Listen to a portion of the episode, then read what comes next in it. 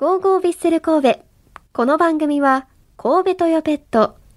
ワコーレマンションシリーズの和田光さんと共にお送りします。ウィークリーマッチレポー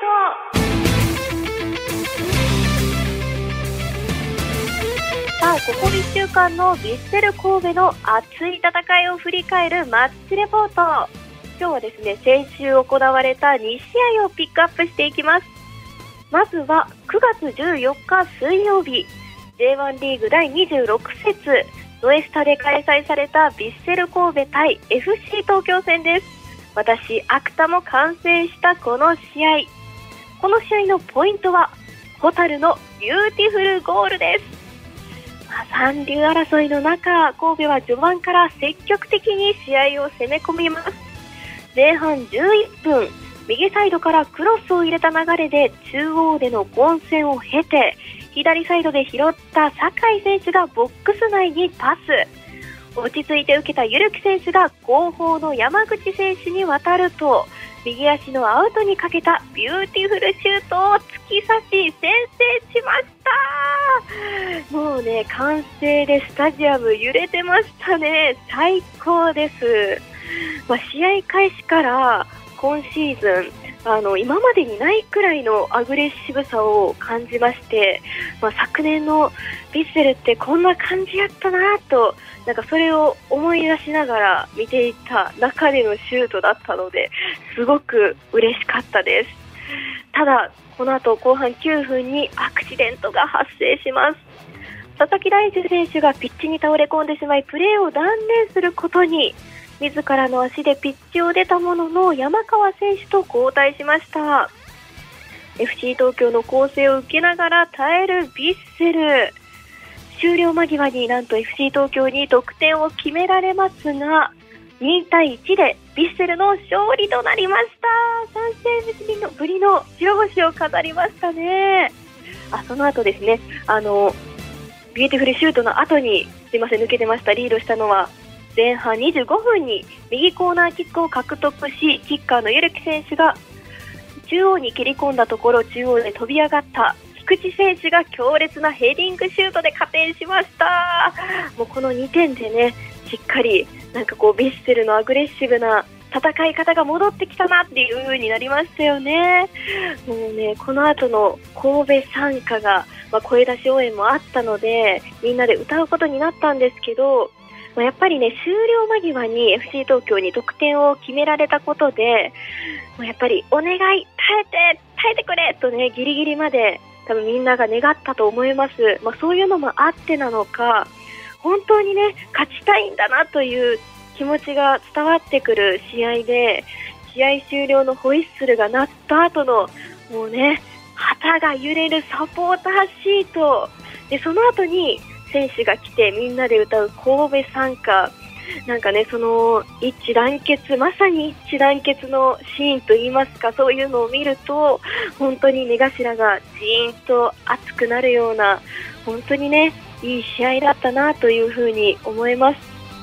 でその試合後の吉田監督のコメントもご紹介しておきます。球際で行くか行かないか一歩寄せるか寄せないかというのは最後は気持ちの部分になってくると思いますのでみんなの勝ちたい気持ちがそういうところに出てきているのかなと思います。やっぱり気持ちの部分が大事というところですかね。そしてまあ私も先ほど言いました神戸参加について吉田監督は神戸参加を歌うことで、えー個人的には涙が出そうになります。勝って歌えるのが最高なので何回もこういう機会ができるようにもっと勝てるようにしたいと思いますとお話ししてくれました。そして山口蛍選手の試合後のコメントもご紹介します。サポーターの声出し応援の中でのプレーでしたがいかがでしたかっていう質問に対し声援があるとないとでは違いますし自分たちを後押ししてくれたことは間違いないですとお話ししてくれました。ただね今回勝ち点3を得て楽になったと考えるより常に危ないと気を引き締めなければならないと、まあ、次の試合に向けてもお話をしてくれましたまあ、この試合、私もちょっとね、選手の方に取材したので、まあ、もう一つシュートを決めた、ゴールを決めた菊池選手のお話、もうちょっとご紹介しますと、今回は練習通りの動きができたということで、まあ、相手が誰であろうと負ける気はしないヴィッセルを信じて戦いますと、まあ、強気なところも見せてくれましたね、まあ、それが次の試合につながってるんではないでしょうか。次行きましょうか。そして昨日9月18日日曜日 J1 リーグ第30節。ヴィッセル神戸はノエスタでガンバ大阪と対戦しました。審判ダービーとと言われるねこの試合。私も観戦してきました。まあね試合前の様子はですね今回はですね席にこう赤と白の紙が、まあ、サポーターのところに用意されていたみたいでなんて言うんでしょう私はちょっとどういう紙だったのかっていうのはわからないんですが客席がね選手が入場するときにダイヤモンド柄のように、まあ、昨年の選手のユニフォームのようにね白と赤でこう彩られていて、まあ、あれはまさに一致団結っていう感じがありましたね。あとすごくガンバサポーターもたくさん入っていたのでガンバサポーターはガンバサポーターでこう青と白と黒の旗を掲げていてもすごくスタジアム一体がカラフルで盛り上がっているなっていう風に感じましたね。さあこの試合のポイントは決まってますよね。半端ないってこの一言で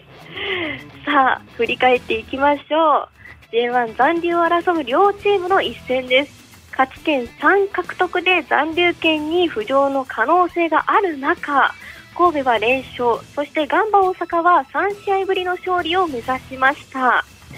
前半26分ゴールキーパーの飯倉選手のロングフィードを右サイドで受けたディフェンスの飯野選手が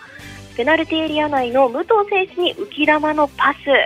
武藤選手が落とし佐々木選手が右足でシュートを狙いますがゴールキーパーに抑えられます、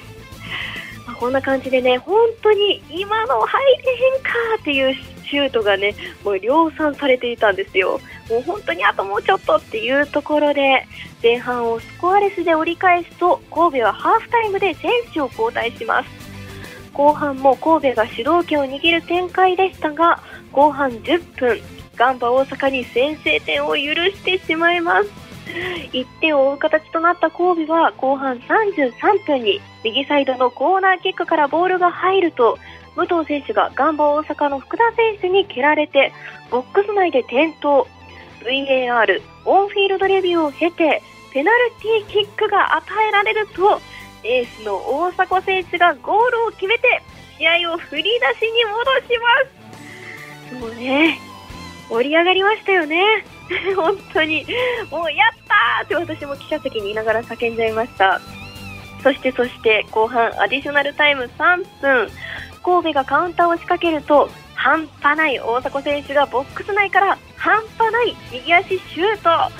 試合終了間際に劇的な半端ない逆転ゴールを挙げ、神戸が2対1で半端ない勝ち星を飾りました むちゃくちゃ嬉しかったですよねあの私、まあ、以前ね者席にいるのでなかなか声出さないとか言ってましたけどこう周りの声援もあるのでどさくさにどさくさに紛れてめっちゃ声出しました。いけいけキャーとかねもうなんか声出し応援恥ずかしいなって思ってらっしゃる方ももしかしたらね見に行ったことない方でいらっしゃるかもしれないんですけどもう周りが声出してたら自然に声出ます。大丈夫です。もうぜひタジアム現地に来て楽しんでいただきたいなって思いましたね。本当にもう誰とハイタッチするでもなく手も上げてました。本当にねサポーターシートで私も見れたらなっていうふうに思いますので、まあ、そのうちサポーターシートの方に行きたいなというふうにも思っています、まあ、そんな試合だったんですが試合後の石田監督のコメントもご紹介しておきますね。今シーズン初めて逆転勝ちでしたが大迫選手の活躍はどう捉えていますか？という質問に対してやはり大迫選手の存在は半端ないですね。PK ももちろん勇気がいるものですし何よりアディショナルタイムのあれだけ正確なシュートを決められるというのは本当に素晴らしいです。やはり頼もしいエースだなと思っていますとお話ししてくれました。そして大崎選手のコメントもご紹介しておきますね。大迫選手は2点取りましたがいかがでしたか？という質問に対しやはりああやって得点のところでもそうですが後ろのところでも非常に貢献してくれています。頼もしいストライカーが帰ってきたなと思います。そして順位も一気に今回でね上がったということなんですがいかがですか？という質問に対し順位は関係ないです。あまりそこを見ると痛い目に遭います。1試合1試合今日勝ったから次を落とすのではなくしっかり勝っていかないといけないです。継続していきたいですとお話ししてくれました。ただね順位も気になりますよね。今勝ち点31で13位です。やったー。このままねどこまで勝ち上れるのかしっかり応援していきたいと思います。ということで以上ウィークリーマッチレポートでした。